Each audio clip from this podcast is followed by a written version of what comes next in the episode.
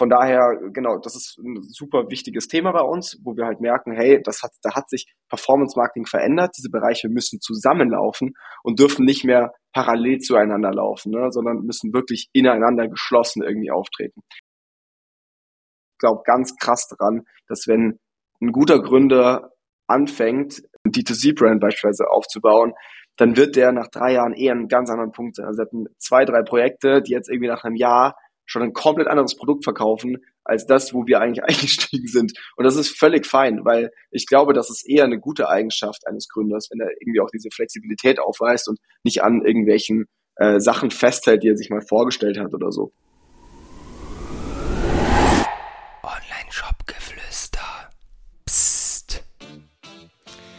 So, meine Lieben, ich habe heute einen sehr, sehr spannenden Gast bei mir, nämlich den lieben Jason von Marwave Marketing. Man kennt ihn, wenn man auf LinkedIn unterwegs ist und auch so auf jeden Fall eine Größe im ganzen E-Commerce-Space. Ähm, ich nenne einfach mal ganz kurz ein paar Namen von Kunden, die Marwave betreut. Godbag, About You, Brain Effect, Kuro, Engelbert Strauß. Da sind sehr, sehr viele dabei, wenn man sich auf der Homepage mal um, umschaut. Also wirklich eine Granate und ich freue mich, dass du da bist, Jason. Was mich interessieren würde, als ich mich informiert habe, ähm, was ihr so treibt, was du so treibst, habe ich bei euch auf der Homepage äh, ein Zitat gelesen und zwar Make Waves, not Marketing. Was genau meint ihr damit? Ja, hi Behrend, danke dir auch für die Einladung. Freut mich sehr, heute hier sein, hier sein zu dürfen. Äh, Make Waves, not Marketing. Ja, das ist tatsächlich ein relativ frischer Slogan von uns. Ähm, es war so ein bisschen ähm, danach, ähm, initiiert, dass wir gesagt haben, okay, unser, unser Marketing soll halt irgendwie nicht nur ähm, den Status quo irgendwie weiter abdecken und irgendwie das, was schon da ist, äh, weiter weiter laufen lassen, sage ich mal, sondern wir wollen halt wirklich irgendwie so, einen so einen wirklichen Impact erzeugen. Ne? Und da äh, ja auch irgendwie unser, unsere Company mal Wave heißt und wir schon immer irgendwie mit diesem, äh, mit diesem Gedanken einer Welle im Marketing, den fanden wir irgendwie schon mal ganz passend, haben wir das äh, zum, zum neuen Slogan gekürt. Ähm, am Ende wollen wir wirklich irgendwie vor allem einen Impact für den Kunden erreichen. Ne? Und ähm, das, das soll damit so ein Stück weit zum Ausdruck gebracht werden. Schaffen wir in der Regel auch, äh, manchmal früher, manchmal später. Äh, das ist aber irgendwie immer unser Ziel. Sehr nice. Ich finde es wirklich krass, was ihr aufgebaut habt. Ich meine, du bist ja, glaube ich, ungefähr so mein Alter. Ich bin jetzt 24. Dann bin ich genau ähm, dein Alter. siehst, äh, habe ich, hab ich mir fast gedacht. Und ich habe 50 fucking Mitarbeiter bei euch in der Agentur. Also ich finde es wirklich crazy. Ähm, ich frage mich, also wenn ich mit anderen Kollegen spreche, die auch irgendwo kleine Agenturen haben oder so, höre ich häufiger mal raus, irgendwie man will das Team klein halten, damit man einen klaren Fokus irgendwie haben kann auf die Kunden und da nicht dieses Individuelle, das Besondere verliert. Wie seht ihr das? Was ist eure Ambition? Weil offenbar versucht ihr das Ganze groß zu spielen.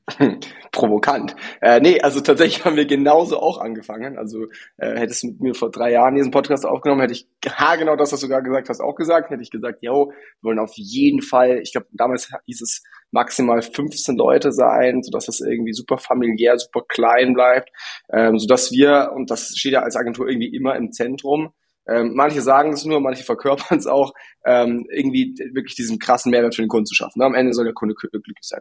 Und äh, wir dachten anfangs, das geht vor allem, wenn wir halt ein super kleines Team sind und sehr, sehr hands-on alle sind. Ähm, dann waren wir plötzlich 15 Mitarbeiter und haben gemerkt, ah krass, wenn wir jetzt aber noch einen einstellen, der sich nur um das Thema, weiß nicht, BI kümmert und alle Daten und Zahlen aufbereitet, dann haben wir ja einen viel, viel krasseren Mehrwert für unsere Kunden. Und dann hieß es, ja, Moment mal, aber was ist, wenn wir jetzt noch einen Art Director einstellen, der sich accountübergreifend um Kommunikationsstrategien kümmert und super kreativ, proaktiv Projekte vorantreibt? Hätte ja Mehrwert für den Kunden. Ne? Und so ging das dann irgendwie weiter. Plötzlich waren wir 20, 25, haben gemerkt, oh krass, ähm, mit den richtigen Strukturen geht's definitiv auch, irgendwie diese Qualität weiter zu liefern. Wir haben teilweise, also uns gibt's jetzt vier Jahre, manche unserer Kunden haben wir dreieinhalb, vier Jahre, ähm, also wirklich seit Anfang an, mehr oder weniger. Und ähm, gerade auch, wenn wir mit denen dann irgendwie quatschen, für, die, für die, für die, die feedbacken uns das schon klar. Ne? Also die sagen, hey, es hat sich, die Arbeitsweise hat sich verändert, es hat sich professionalisiert. Teilweise sind natürlich auch Strukturen hinzugekommen, ähm, die wir aber versuchen ganz bewusst extrem lean zu halten. Ähm, und natürlich verändert sich dadurch was, ähm, aber die feedbacken uns schon sehr klar, dass sie das eigentlich feiern, ne? weil am Ende, wie schon gesagt, versuchen wir da halt irgendwie einen besseren, ein besseres Projekt auf die Beine zu stellen ähm, und haben jetzt halt heute wirklich auch teilweise extreme Spezialisten für ihre Bereiche und das ist halt teilweise an. Also wenn du dann halt wirklich jemanden hast, der sich den ganzen Tag mit dem Thema Attribution auseinandersetzt und so ein bisschen Problemherde irgendwie dann zum Beispiel löscht, dann ist das halt schon ganz geil. Ne? Und ähm, natürlich haben wir auch einfach da, dadurch, dass wir jetzt so eine krasse Datenmenge irgendwie haben, wir geben im Monat irgendwie 15 Mio aus, damit sind wir, was den Spend angeht, so die größte unabhängige Agentur. Und das ist natürlich total cool, weil wir extrem datenbasierte Entscheidungen treffen können, wie sie halt kein anderer treffen kann. Ne? Und ähm, deswegen versuchen wir halt einfach nach wie vor da äh, alles zu geben. Und äh, hat sich bei uns so entwickelt, dass wir, ich glaube mittlerweile, also Stand heute sind wir 59 Leute. Und ähm, ja, da müssen natürlich neue Prozesse und Strukturen her. Und ich habe das noch nie gemacht und meine Co-Gründer auch nicht, aber äh, kriegen wir ganz gut gewuppt gerade. Sehr gut. Ja, das macht auf jeden Fall auch den Anschein. Ja, spannende Ansicht. Ich denke, es kann auf beide Arten und Weisen fun äh, funktionieren. Aber ja, finde ich auf jeden Fall sehr, sehr spannend, weil ich in der Vergangenheit immer, immer die andere Seite gehört habe.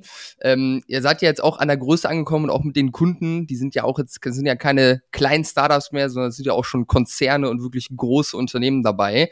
Und äh, wer dich auf LinkedIn verfolgt, der weiß auch, dass du gerne pitcht, beziehungsweise vielleicht die, der Vertrieb ein bisschen anders abläuft, wenn die Kunden richtig groß werden. Kannst du uns da mal ein bisschen mitnehmen, weil das würde mich persönlich mal interessieren, weil vom Gefühl her hätte ich persönlich da überhaupt gar keinen Bock drauf, irgendwie so einen Pitch-Prozess zu durchlaufen. Wie läuft sowas ab? Warum hast du daran Freude? ähm, grundsätzlich muss man sagen, wir pitchen auch relativ ungern. Also das ist ja auch nicht mehr so wirklich der, also ich sag mal so, das ist ja eigentlich nicht mehr so ganz State of the Art im Jahr 2022, dass du irgendwie zehn Agenturen einlädst und die pitchen. Also die Großen machen das nach wie vor, da kommst du nicht drum rum.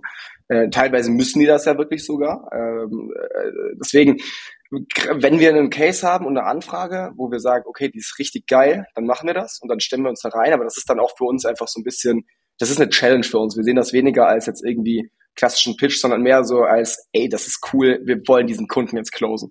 Und ähm, dann überlegen wir uns da wirklich im Vorfeld coole Kommunikationsstrategien, nehmen teilweise auch wirklich Creatives schon vor, vorab auf, um da halt wirklich einfach richtig die Leute aus den Socken zu hauen. Das heißt, wir, wir sagen sehr viel ab, gehen aber bei denen, wo wir dann irgendwie zusagen, auch richtig, richtig mit, mit Input rein.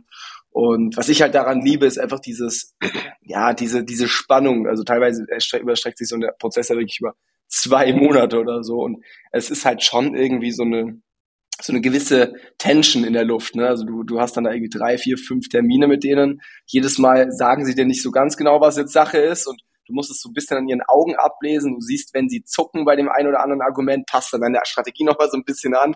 Und das liebe ich halt oder das lieben wir halt. Ne? Einfach dieses sehr, sehr, wir gehen auch anders rein. Das, das, das feedbackt uns jeder. Also wir sind ganz, ganz wir sind sehr frech in den Pitches. Wir sind sehr, wir versuchen anders zu sein. Und bei den, bei den einen funktioniert das extrem gut, bei den anderen sind wir da ziemlich schnell dann auch wieder raus. Äh, aber das passt dann eben auch nicht zur Company Culture bei uns. Ne? Das ja. heißt, wir versuchen da wirklich so einen sehr, sehr edgy Ansatz immer zu fahren. Und ja, genau, bei den Companies, wo das dann irgendwie ganz gut passt, ähm, mit denen können wir uns dann eben auch eine Zusammenarbeit gut vorstellen. Wobei man schon sagen muss, dass wir nach wie vor viel mehr mit, Star also ich sag mal, Startups zusammenarbeiten, also so Scale-Ups, die halt irgendwie ja. einfach ähnliche Werte und ähnliche Herangehensweisen wie wir verfolgen. Und auch die Konzerne, mit denen wir zusammenarbeiten, würde ich sagen, das sind jetzt so, das in Anführungszeichen so ein bisschen die coolen Konzerne. Ne? Also es ist jetzt nicht ja, dieses super alte, eingestaubte, keine Ahnung, Allianzversicherung oder so, sondern es, ohne da jetzt irgendwas namentlich erwähnen zu wollen, aber das sind halt schon eher irgendwie dann auch teilweise sind es ja DAX-Unternehmen, aber es ist dann halt eher so ein HelloFresh, ne, wo du dann schon irgendwie ja. sagst, okay, die arbeiten dann vielleicht auch ähnlich wie wir. Ja, ich kann mich an eine Ad erinnern, die da, da, die wurde mir auch ausgespielt, als ich auf Insta unterwegs war. Das war eine Ad, die ihr für About You gemacht habt. Da hat man, glaube ich, auch deine Stimme gehört. Ja, das war mit so einem Hund am Anfang, wo ihr irgendwie als Ad ausgespielt habt, dass ihr die perfekte Ad machen wolltet. So eine Idee, steht die dann schon bevor dieser Pitch stattfindet oder wird die dann im Pitch präsentiert oder entwickelt sich das sowas äh, äh erst im Nachhinein? Wie läuft sowas dann ab von der Konzeption? Oh, ich weiß gar nicht mal, wie, das war ja auch, das ist halt cool, ne? So ein About You ist halt für sowas offen. Ne? Das ist ja total, ja. das ist ja nicht eine Standard-Ad. So, ähm, am Ende glaube ich, dass wir die im Pitch nicht schon so äh, vorbereitet hatten, aber so ähnlich, wir hatten ja zwei, drei Konzepte, da haben wir dann in der Regel und in dem Fall äh, wurde dann eine umgesetzt und dann halt auch irgendwie, äh, da, davon gab es am Ende wahrscheinlich irgendwie 30 Versionen oder so, ne? das heißt, äh, da wurde dann auch ein bisschen optimiert. Ähm, aber wir versuchen schon auch bei den Pitches selbst sehr, sehr ähm, konkret schon reinzugehen, jetzt nicht, also ich meine, ganz ehrlich, du weißt es ja, wir als Marketingmenschen, wir können ja labern, wir können ja das Ding, wir könnten drei Stunden füllen mit heißer Luft und viele lassen sich davon auch überzeugen, aber ich finde das ja. halt scheiße. Also ich finde, das ist halt irgendwie dann auch äh, der, der Kunde, das ist die Zeit gar nicht wert, da dann irgendwie so, so allgemeine Floskeln rauszuhauen und ähm, wir versuchen da halt schon einfach so, so praktisch wie möglich reinzugehen, so dass auch beide Seiten wissen, woran sie sind, dass eine klare Erwartungshaltung herrscht. Oder entweder es ist dann halt ein Match oder halt nicht, aber dann wissen halt beide Seiten auch, woran sie sind. Ja, okay, sehr, sehr spannend. Dann lass uns mal ein bisschen tiefer in das Thema Performance Marketing einsteigen. Ähm, ich habe äh, gesehen, dass ihr nicht nur auf Facebook und Instagram äh, Ads macht, sondern auch mittlerweile auf TikTok, auf Pinterest. Äh, da würde mich erstmal interessieren, warum macht ihr das? Äh, habt, seht ihr auch irgendwo Nachteile, dass ihr irgendwo weniger Fokus dann auf, auf die einzelnen Plattformen habt äh, und da diese Expertise vielleicht nicht mehr so tief reingehen kann? Und ähm, ja, wie entwickeln sich gerade die Plattformen? Wo seht ihr, dass die Brands mehr Budgets reinschiften? Und was sind da für Trends zu erkennen, sage ich mal, plattformübergreifend? Also der Fokus liegt nach wie vor sehr, sehr klar auf Facebook und Instagram. Also der Großteil unseres Spends läuft auf jeden Fall zu Meta. Das ist auch mit Abstand die engste und langfristigste Partnerschaft. Pinterest war schon, war schon sehr, sehr früh irgendwie auch ein, ein Thema für uns. Äh, da haben wir sehr früh irgendwie Kampagnen drauf geschaltet ähm, bei den richtigen Kunden. Also gerade irgendwie so im Fashion-Bereich ähm, mit weiblichen Zielgruppen oder so ist das halt äh, schnell irgendwie so der nächste Schritt. Und TikTok, ja gut, das haben wir wirklich äh, genau dann, als sie in, in, in, in Deutschland äh, ihre Self-Serve-Plattform gelauncht haben, auch irgendwie erschlossen. Das lief so ab, dass äh, TikTok damals auf uns zukam und gefragt hat, hey, habt ihr Bock, äh, als einer der ersten Partner mit uns da zusammenzuarbeiten? Und dann waren wir in dieser Beta-Phase, wo halt irgendwie niemand anders drin war gefühlt. Und das war halt total cool für uns, weil da dann plötzlich Kunden wie irgendwie Douglas oder so bei uns angefragt und es war in einer Stage, wo wir als Agentur noch nie wirklich mit großen Kunden so wirklich Kontakt hatten. Ähm, und es war dann ganz cool für uns, weil wir dadurch irgendwie schon, das war so ein Türöffner für uns, weil diese ganzen äh, Brands wollten halt auf TikTok werben, konnten es aber nicht alleine, sondern brauchten halt eine Partneragentur wie uns und wir waren eigentlich die einzige damals.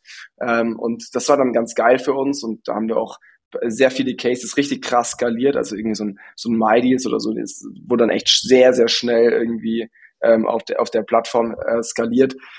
Mittlerweile hat TikTok für uns wieder eine bisschen sekundärere Rolle eingenommen. Ich will auf jeden Fall sagen, dass manche äh, Businessmodelle super gut drauf funktionieren, auch heute. Ähm, es ist aber nicht so, so krass massentauglich wie jetzt halt ein Facebook und Instagram. Also bei Facebook, also wir haben keinen oder so gut wie keinen Kunden, wo wir nicht irgendwie Facebook und Instagram als, ich sag mal, primäre Plattform äh, platzieren, wo, wo die höheren Spendings reinlaufen. Ähm, und es hat halt auch seinen Grund. Ne? Du hast ein höheres Volumen in der Regel, eine bessere Messbarkeit, eine bessere Profitabilität, ähm, dadurch eben auch eine höhere Skalierbarkeit durch dieses hohe Volumen. Ähm, und es ist halt einfach auch so der, der erwachsenste Algorithmus von diesen Plattformen. Ne? Das heißt, die, die Optimierung ist hier halt einfach schon vorangeschrittener. Ähm, von daher genau, klarer Fokus Facebook, Instagram und Pinterest, TikTok wird dann eben eingeklinkt, wenn es passt zum Businessmodell.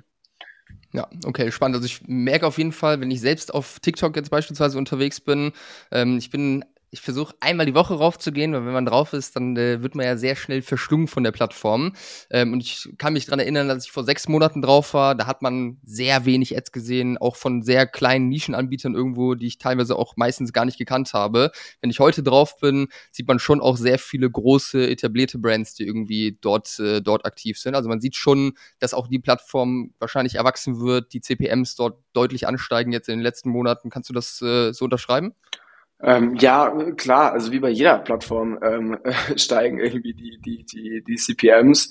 Ähm, und natürlich ist TikTok halt irgendwie nach wie vor so ein Stück weit in Kinderschuhen. Das heißt, äh, die, äh, da ist natürlich ein Trend erkennbar, dass irgendwie die Plattform erwachsener wird und dass da irgendwie sich die Plattform professionalisiert und die Marken, die darauf äh, zugehen, natürlich auch irgendwie sich weiterentwickeln. Ähm, Wenn es am Anfang super viele so trashy Pro Sachen waren, wo du dir schon so dachtest, was passiert hier? Irgendwelche, keine Ahnung, teilweise Dropshipping-Produkte oder irgendwelche komischen Sets, wo du überhaupt nicht wusstest, was du am Ende bestellst, wenn du da jetzt klickst, sind Sets halt irgendwie schon etablierte Marken, die du dann auch kennst. Ne?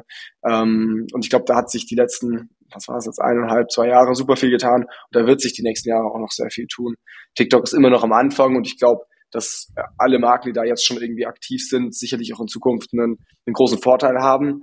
Ähm, Stand jetzt ist es aber einfach so, dass diese Marke von den meisten Plattformen, äh, von, sorry, dass diese Plattform von den meisten Marken so rum einfach noch so ein bisschen eine untergeordnetere Rolle spielt. Viele testen rum, viele experimentieren, ähm, gerade dann auch irgendwie mit einer erhöhten Zielsetzung, einfach damit diese Plattform so ein bisschen bespielt werden kann und diese jüngeren Segmente irgendwie warm äh, gehalten werden oder war, äh, vorgewärmt werden. Ähm, aber es ist jetzt nie so der das, das zentrale Element einer, einer Marketingstrategie. Ja. Spannend. Okay, dann lass uns mal auf euer Fokusthema äh, raufgehen, nämlich Facebook und Instagram beziehungsweise Meta.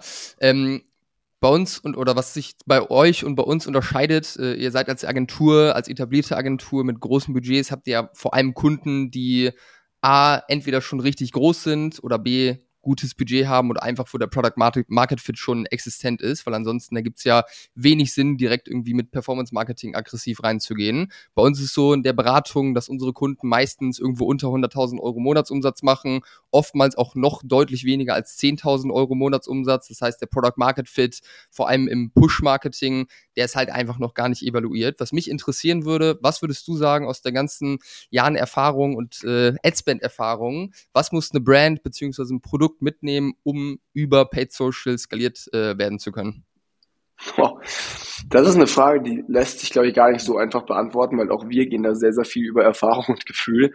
Also ähm, äh, Tobi und ich, wir machen bei uns sehr, sehr viel irgendwie so dieses ganze Thema rund um neue, neue Projekte und überlegen uns, was wir dazu nehmen. Mittlerweile sind wir echt in einer super privilegierten Situation, weil wir ähm, uns so ein bisschen teilweise auspicken können, welche Projekte wir mit reinnehmen. Also jetzt auch gerade haben wir irgendwie für die nächsten zwei, drei Monate eigentlich gar nicht mehr wirklich Kapazitäten und können dadurch relativ, also wirklich so die so ein bisschen coole Projekte einfach onboarden und da ist für uns natürlich extrem wichtig, dass wir uns Gedanken machen, welche Projekte funktionieren und welche nicht. Da geht es uns auch gar nicht so darum, wie viel, wo können wir mehr Honorar rausschlagen, sondern am Ende ist unser Ziel, eine langfristige Zusammenarbeit irgendwie anzustreben, weil nur dann macht es Spaß und nur dann ist es für uns auch irgendwie langfristig nachhaltig irgendwie profitabel.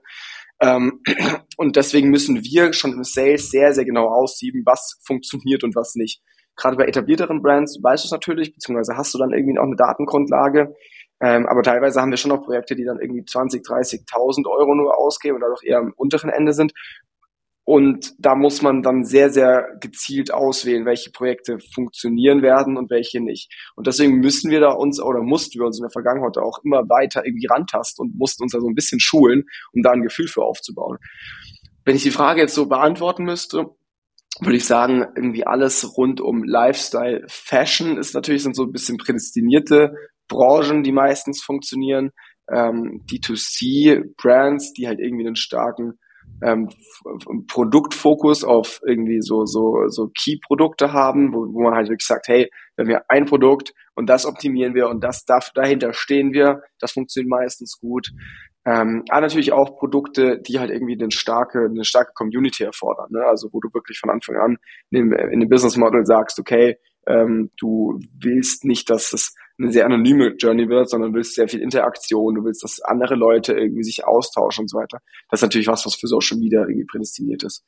Ähm, auch mhm. bei uns jetzt gerade in bei uns im Portfolio gibt's ganz, also gibt's so ein paar Industries, die halt sich immer wieder, die halt immer wieder vorkommen. Das ist Fashion, das ist äh, irgendwie Fitness und Sport.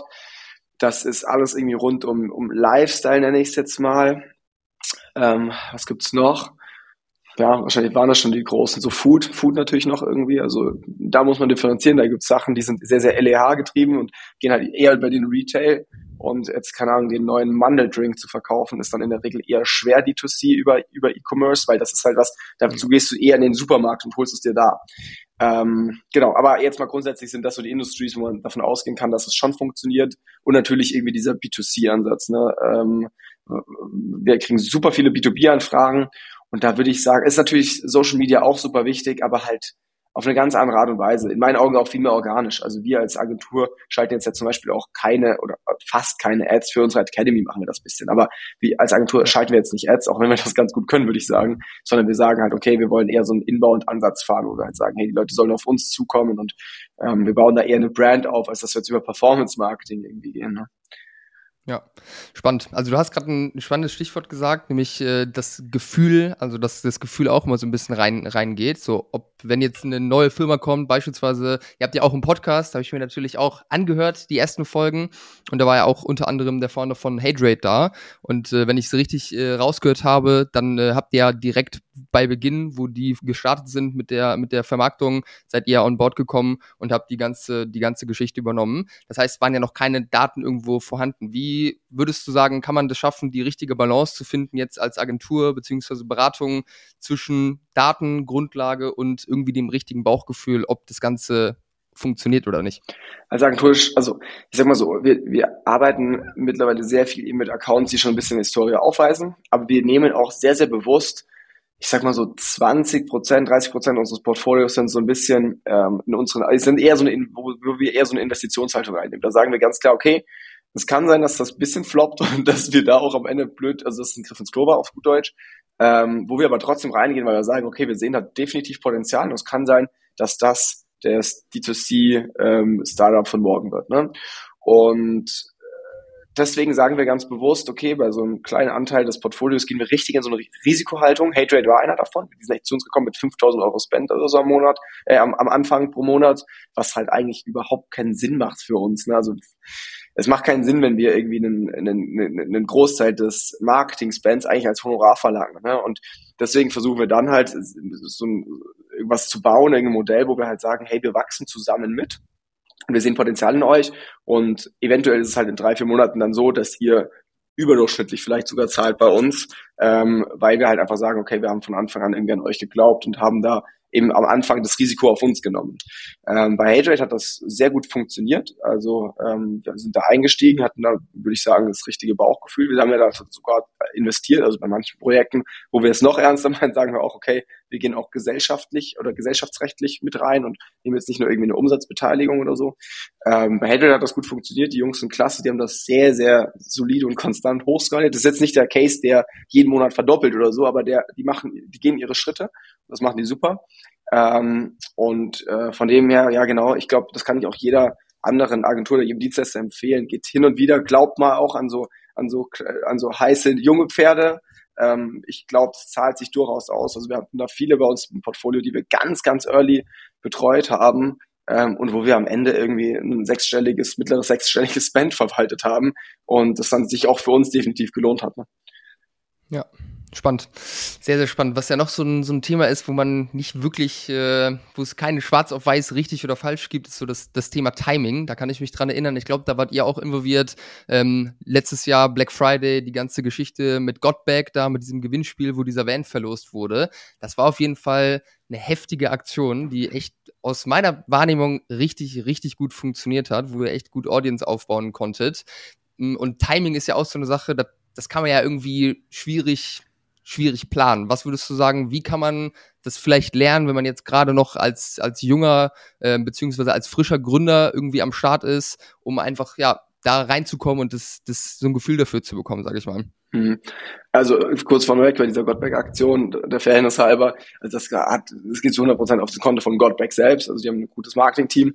Ähm, unsere Ansage war lediglich, dass wir irgendwie in den, in den, in den Wochen vor Black Friday nochmal irgendwie eine Aktion brauchen, wo richtig hart Engagement gepusht wird, ähm, damit wir halt für, für Black Friday geile Retargeting Audiences haben, weil so ein Rucksack für 200 Euro ist halt nichts, wo du sagst, ey, ähm, da kaufst du auf den ersten Touchpoint, sondern es ist halt schon eher was, wo du halt tendenziell mal ein, zwei, drei Wochen vor Black Friday schon anfangen musst, deine Zielgruppen aufzuwärmen. Ne? Ähm, deswegen genau, das, äh, da haben wir, das haben die sehr, sehr gut getimt, muss man ganz klar sagen, war einfach so ein Stück weit, also für alle, die das jetzt nicht mitbekommen haben, die haben einen Van verlost, also einen ausgebauten Van und das war halt gerade so voll die Zeit, wo, wo das halt irgendwie total aktiv oder total ähm, oft auf Instagram auch gepostet und ähm, äh, geshared wurde. Ähm, das heißt, sie haben einfach gerade genau so einen Nerv getroffen und das war halt ein Gewinnspiel. Ich glaube, am Ende hatten sie, ich, ich weiß gar nicht, ich glaube eine halbe Million Likes oder so und mehrere hunderttausend Kommentare, was natürlich und ich glaube 250.000 mehr Follower oder so. Also das hat schon gut geknallt, ne? Ähm, bitte nagel mich nicht auf die Zahlen fest. Ich hab, ja genau. ähm, deswegen, ich glaube, Timing ist super wichtig im Marketing. Ist aber natürlich auch in dem Fall jetzt eher eine so eine Art, also ist eher Richtung Brandbuilding, würde ich sagen. Ne? Also im Performance Marketing haben wir schon auch sehr, sehr, sind wir sehr konstant unterwegs. Ne? Da haben wir in der Regel klare Testing Roadmaps. Da wissen wir sehr genau, okay, wir arbeiten hier eher an der Kommunikationsstrategie oder an der Overall äh, Creative Strategie. Und es ist jetzt nicht so, dass wir sagen, oh, äh, Olaf Scholz hat was Lustiges gesagt, da machen wir jetzt Memes, so, ne? sondern es ist ja wir haben ja einfach einen anderen, ein, ein anderes Objective. Ähm, Im klassischen Brand-Marketing ist das natürlich alles. Also wie gesagt, hier hat das halt einfach wie die Faust aufs Auge gepasst und es hat nur deswegen funktioniert. Also ich bin felsenfest überzeugen, würde man das Gewinnspiel jetzt heute posten, hätte es nicht mal ein Zehntel von, von dem Impact, den es genau eben zu diesem Zeitpunkt hatte. Aber war auch ja. Glück, ne? also muss man auch dazu sagen. Also die auch, die können jetzt nicht hell sehen oder so, sondern es war halt einfach ein geiles Timing. Ähm, ich glaube aber auch, dass wir im Performance Marketing natürlich immer wieder die Möglichkeit haben, Akzente zu setzen, indem wir halt irgendwie so ein Stück weit ähm, Kampagnen mit ins Setup integrieren, die super tagesaktuell sind, beziehungsweise die sehr, äh, beziehungsweise indem wir sehr, sehr schnell schnelle Iterationen irgendwie im Content schaffen. Ne? Wenn wir wirklich merken, okay, irgendwas funktioniert gut und das direkt danach irgendwie optimiert bekommen oder im Setup integriert bekommen, dann hat das natürlich einen wahnsinnigen Impact, als wenn wir immer zwei, drei Wochen warten. Und das ist ja so ein bisschen das Timing bei uns im Performance-Marketing. Das ne? Timing ist halt hier vielleicht nicht, ey, wir müssen das genau am richtigen Tag hochladen, sondern es geht da eher um Schnelligkeit, ähm, ja. was ja auch irgendwie eine Frage des Timings ist. Aber ganz grundsätzlich muss man dann natürlich schon so ein bisschen differenzieren zwischen Brand und Performance, wo es einfach eine andere Zielsetzung gibt. Ja, wie, also Geschwindigkeit ist auf jeden Fall ein Thema. Das äh, merken wir auf jeden Fall auch bei eigentlich all unseren Kunden. Vor allem, wenn man halt irgendwie noch alleine oder mit einem mini kleinen Team ist, natürlich schwierig, halt richtig äh, auf einem am laufenden Fließband irgendwie neue Creatives rauszuhauen. Aber es ist natürlich super wichtig, um da das Maximum rauszuholen. Wie sehen da bei euch intern die Prozesse aus, dass ihr sowas richtig schnell umgesetzt bekommt? Ja, das ist ähm, was, wo wir immer dran arbeiten werden und ähm, das ist was, wo wir auch auf keinen Fall stehen bleiben wollen, weil diese Prozesse, die verändern sich. Also das war vielleicht auch einer, ein Fehler, den wir immer mal wieder gemacht haben, dass wir gedacht haben, oh geil, es sitzt der Prozess und einen Monat später haben wir gemerkt, scheiße, eigentlich müssten wir den schon längst wieder angepasst haben, ne, weil sich irgendwas verändert hat. Ähm, unsere Prozesse sind mittlerweile schon so, dass ich sagen würde, boah, krass, die funktionieren. Also nicht alles, aber vieles ähm, und da bin ich auch super stolz auf mein Team. Ähm, weil die da auch sehr proaktiv sind und sonst wären wir mit diesem Prozess nicht da. Also würde die jetzt nur von uns aus dem Management kommen, wäre das ein Desaster. Aber wir haben super viele Leute, die halt sehr krass die Initiative übernehmen, gerade unsere Teamleads, die halt einfach das auch sehr selbstständig machen und diese Prozesse vorantreiben und sich da jeder auch so ein bisschen verantwortlich für seine Prozesse fühlt. Ne? Ähm, wie wir das konkret machen, also ich sag mal so, dadurch, dass wir mittlerweile drei Bereiche haben. Das ist bei uns so dieses klassische Ads, also da geht es um Setup und die Kommunikationsstrategie und so weiter. Dann haben wir Content, da geht es um die finalen Werbemittel, also die Erstellung davon. Und dann haben wir noch Creator, das ist irgendwie so ein bisschen der Mischmasch aus Influencer und User-Generated Content. Ähm, alle Bereiche haben mittlerweile irgendwie über, Grund über 15 Leute. Ähm, und äh, wirklich gut sind wir nur, wenn wir alle drei Bereiche richtig sauber ähm, zusammenlaufen lassen und die wirklich wie kleine Zahnräder zusammenlaufen. Ähm, es bringt überhaupt nichts mehr, wenn wir irgendwie wie vor zwei, drei Jahren sagen, okay, jetzt bauen wir hier ein geiles Setup, weil am Ende ist das Creative wichtig. Es bringt überhaupt nichts, ein geiles Creative zu bauen auf Basis von einem Rohmaterial, wenn das Rohmaterial drei Jahre alt ist und wir eigentlich User-Generated Content bräuchten aus dem Content, aus, dem Creator-Bereich. Das heißt, wir müssen es schaffen, interdisziplinär zusammenzuarbeiten. Und deswegen sind diese Prozesse so sau wichtig. Und ehrlich gesagt ist das auch einer meiner Haupt-To-Dos mittlerweile. Also ich schlage mich jetzt nicht mehr super viel irgendwie mit operativen Kram rum, sondern es ist halt super viel so, dass wir sagen, hey, wie können wir Prozesse optimieren, wie können wir noch schneller werden? Und gerade wenn du dann halt mal ein paar Leute hast, lohnt sich das halt auch richtig, weil das ist halt übel viel Arbeitszeit, die drauf geht, wenn wenn wir jetzt wirklich 60 Leute jeden Tag fünf Minuten länger für den gleichen Task brauchen, dann sind es nicht diese fünf Minuten, sondern sind es diese fünf Minuten mal 60. Und das bei unserem Stundensatz ist es dann halt sehr, sehr schnell sehr viel Geld, wo sich auch wirklich lohnt, das schleunigst irgendwie in den Griff zu bekommen. Ähm, ja. Von daher, genau, das ist ein super wichtiges Thema bei uns, wo wir halt merken, hey, das hat, da hat sich Performance Marketing verändert. Diese Bereiche müssen zusammenlaufen und dürfen nicht mehr parallel zueinander laufen, ne, sondern müssen wirklich ineinander geschlossen irgendwie auftreten. Ähm, wenn du willst, kannst du mich gerne nach einem konkreten Prozess fragen, äh, weil wir haben mittlerweile sehr viele Prozesse bei uns irgendwie, wo ich jetzt merke, hey, irgendwie ein User-Generated Content also Prozess haben wir. Wir haben einen, wo es irgendwie im Content-Bereich darum geht, ein Creative zu optimieren. Wir haben einen im Performance-Marketing, wo es darum geht, ähm, weiß nicht, Learnings und ähm, wo wir eine Dokumentation zum Beispiel haben und so weiter. ähm, ich glaube, es würde ein bisschen den Rahmen sprengen, wenn ich jetzt all diese Prozesse aufzähle. Ja, ja safe. Dann lass uns vielleicht gerne mal auf eine, auf eine kleine Brand, ein bis drei Leute vielleicht, die irgendwie involviert sind, so und man macht, man macht Kampagnen äh, und ist dann an dem Punkt, wo man die auswerten kann und irgendwo neue Ideen beziehungsweise Hypothesen aufstellen muss und wieder neue, neue Credits erstellen muss. Wie läuft sowas ab und wie kann man dort Geschwindigkeit reinbekommen? Das ist natürlich, das ist cool. Ähm, da muss man dazu sagen, das kann man jetzt nicht über einen Kamm stellen, weil, wie ich gerade gesagt habe, jeder unserer Mitarbeiter ist echt sehr, sehr eigenverantwortlich. Deswegen sieht dieser Prozess eigentlich auch fast immer ein bisschen unterschiedlich aus, je nachdem, welcher, welche Manager da drauf sitzen. Ähm, aber jetzt mal grundsätzlich wird es irgendwie so ablaufen, dass wir ein Asana-Board haben, in dem wir unsere Learnings dokumentieren. Das ist dann zum Beispiel sowas wie, eine emotionale Kommunikation funktioniert besser als eine rationale. Oder, also das sind ganz allgemeine Beispiele, ne? oder ein, die Argumentation äh, äh, gutes Preis-Leistungs-Verhältnis funktioniert besser als Made in Germany oder whatever, ja. Und mhm. das sind so Learnings, die wir irgendwie generieren und die wir halt versuchen, so, also sowas versuchen wir auch nur dann zu fixieren, wenn wir uns auch wirklich sicher sind das statistisch irgendwie aussagekräftig ist. Diese Learnings werden dann an das Content-Team gefeuert. Das Content-Team erstellt auf Basis dessen eine neue Kommunikationsstrategie, wenn wir mit, äh, mit noch Creatern zusammenarbeiten, wird diese Kommunikationsstrategie in Briefings verwandelt von dem UGC-Team, das dann äh, diese Briefings in optimierter Form an unsere Creator rausschickt. Wir haben mittlerweile über 500 Creator bei uns in der Datenbank, die halt sortiert sind nach Industry, nach Interessen und ähm, da, da, dann wird eben ein Briefing rausgeschickt an, sagen wir, zehn Creator. Diese Creator äh, schießen das ab, was wir auf dem Briefing haben, schicken das Rohmaterial zurück. Das Rohmaterial geht zum Content rein. Da werden Untertitel drüber gelegt, die werden gecuttet, teilweise noch irgendwie Call to Actions oder sowas. Das geht zurück ans Performance-Team. Hier dreht man meistens nochmal eine Schleife, weil der Performance Manager sagt, ah ja, cool, aber wir hatten schon mal das Learning, dass der Call to Action jetzt bestellen viel besser funktioniert als einkaufen, äh, dann wird das nochmal kurz optimiert, dann wird das an den Kunden geballert. Der Kunde sagt meistens, oder nicht meistens, oft eigentlich nichts, aber teilweise hat er natürlich auch nochmal irgendwie Senf dazu zu geben und dann wird das online genommen. Dann wird das eine Woche getestet und nach einer Woche werden diese Learnings genau in den gleichen Loop wieder reingenommen.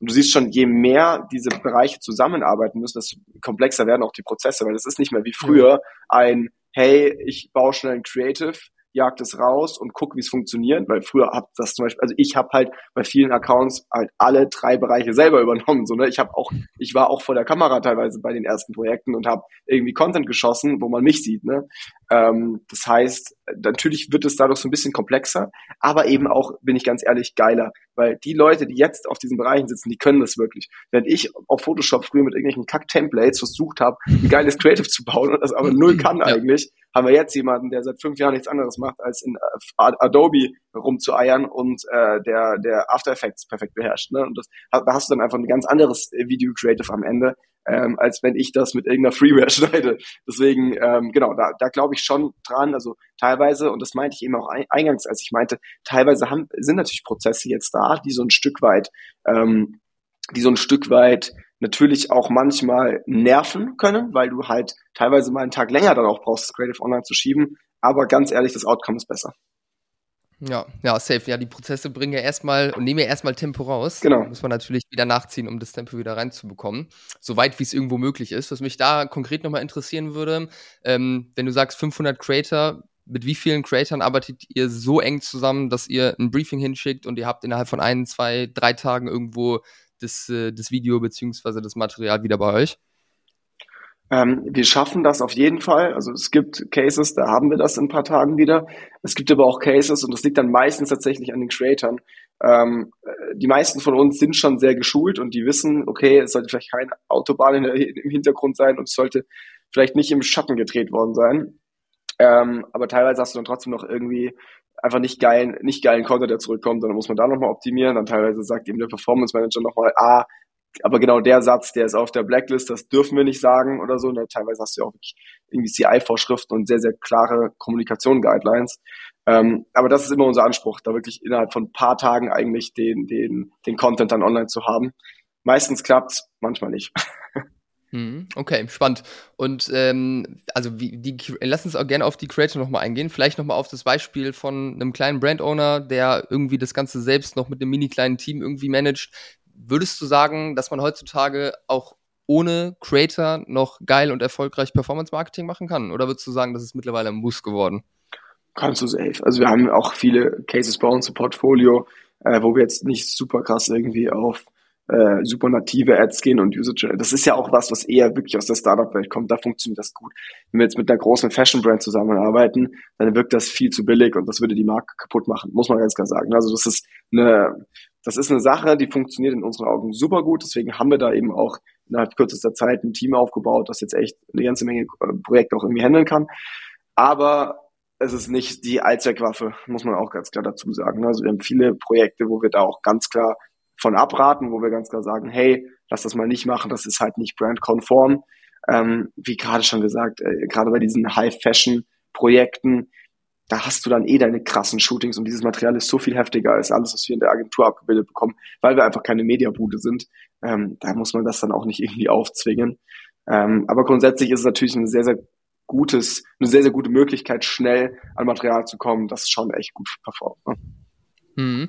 Und ähm, was würdest du sagen, wenn man jetzt vielleicht noch nicht damit angefangen hat und bisher alles ohne Creator gemanagt hat? Das ist ja schon auch ein zeitlicher Aufwand, das erstmal aufzusetzen, sich darum zu kümmern. Angenommen, man würde es selbst machen, sage ich mal.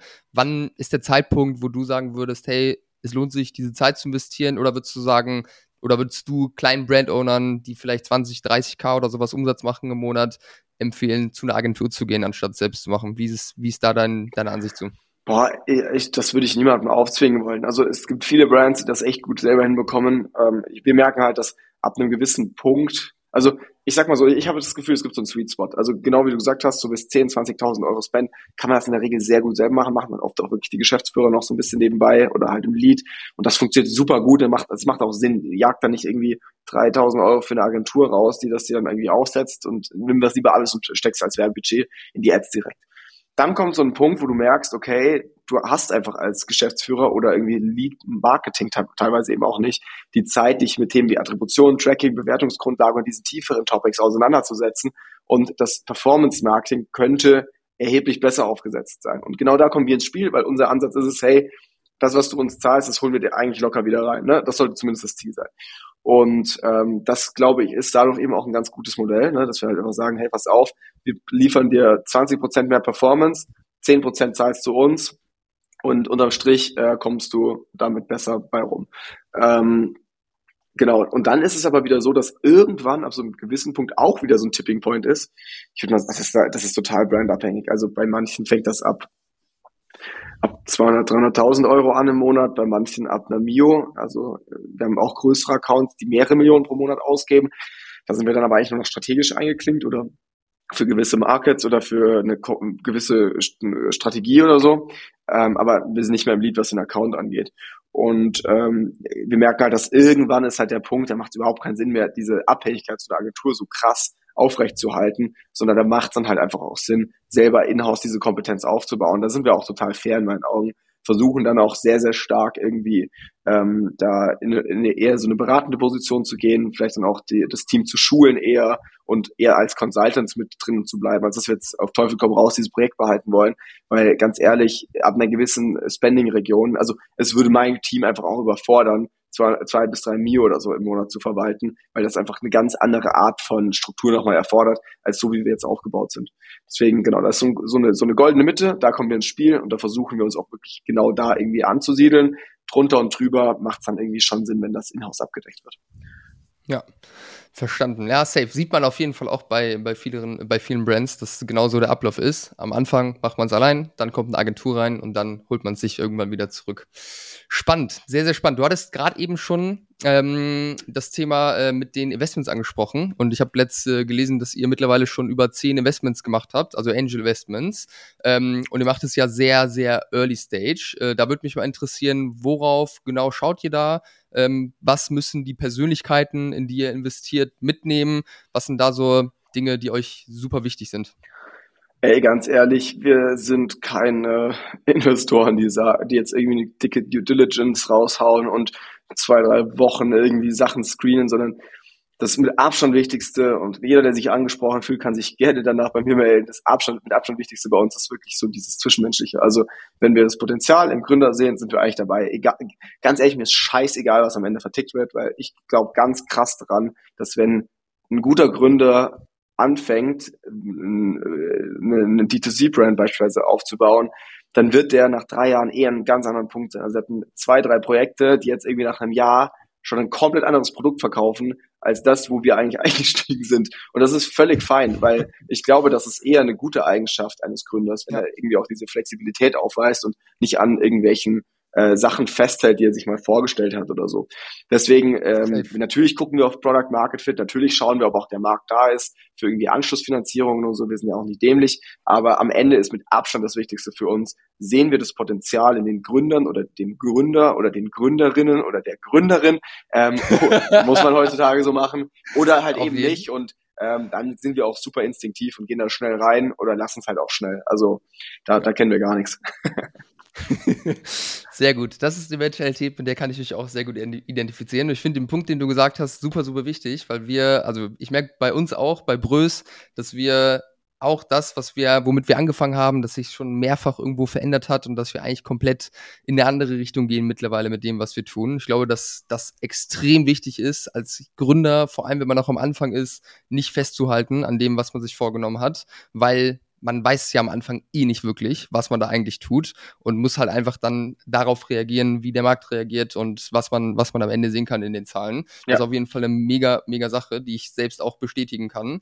Ähm, und wenn du sagst, das Potenzial sehen in den GründerInnen, was, also was sind da so Indizien, beziehungsweise wo gehen die Alarmglocken an, dass, äh, dass bei Jason äh, eine Klinge läutet, jupp, da ist das Potenzial und da hätte ich Bock drauf rein zu investieren das ist so unterschiedlich. Wir haben Gründer, die wirken auf den ersten Moment wie Schildkröten und sind super langsam, aber dafür beständig.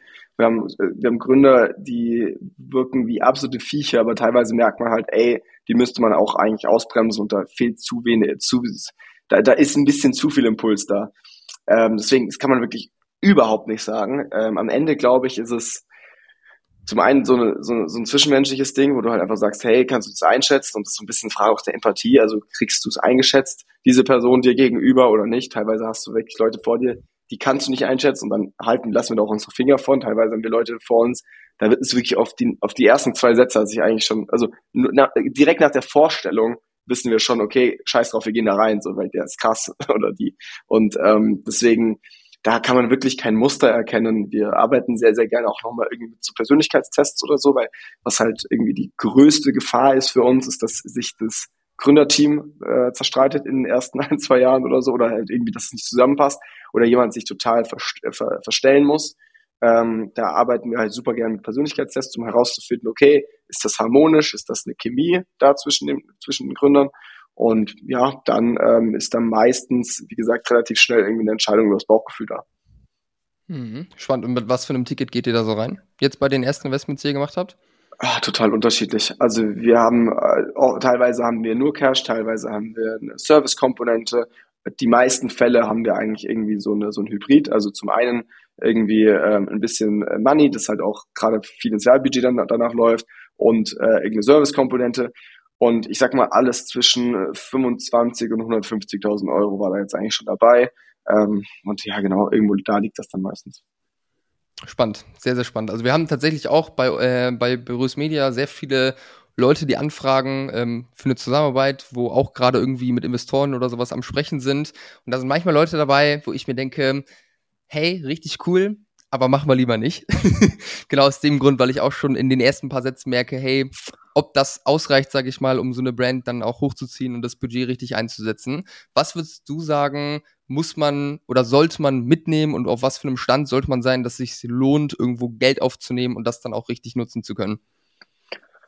Äh, also zum einen auf jeden Fall. Also ich meine, das ist ja schon ein bisschen so ein, so ein äh, so ein, äh, so ein Löwenkäfig, auf den du dich einlässt, wenn du sagst, hey, du fängst jetzt an, Geld zu raisen und bist halt plötzlich nicht mehr bootstrapped, kannst nicht mehr, also du kriegst halt natürlich Druck irgendwie, ne? Also am Ende, ich glaube, wir sind so die entspanntesten Investoren der Weltgeschichte. Am Ende werden wir sicherlich hin und wieder mal fragen, ob wir irgendwas für unsere, für unsere Cases tun können, aber wir ist jetzt nicht so, dass wir irgendwie jeden Tag sagen, ey, da, ist, da geht zu wenig oder so, aber es gibt sehr, sehr viele Investoren und gerade dann irgendwie größere VCs, die, das ist ja deren Job, irgendwie den Leuten vor unterm Arsch zu machen. Und da, deswegen glaube ich schon, dass du halt äh, wissen musst, worauf du dich da einlässt und dass es ja dann meistens auch nicht bei einer Investitionsrunde bleibt, sondern dann eigentlich meistens nach der Investitionsrunde direkt die nächste ansteht.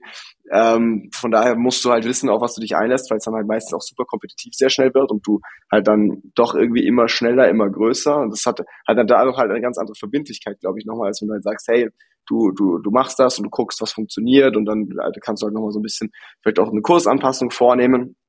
Ähm, von daher würde ich sagen, hey, sei dir bewusst, auf was du dich da einlässt. Ähm, und sei dir bewusst, dass es dann halt auch mal zu der einen oder anderen Nachtschicht führen kann.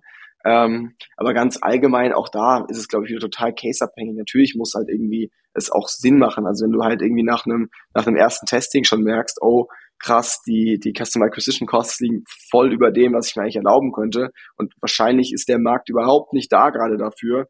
Dann macht es vielleicht halt nicht so viel Sinn, jetzt irgendwie äh, Geld aufzunehmen, weil es dann ja auch für dich total großes Risiko irgendwie bedeutet.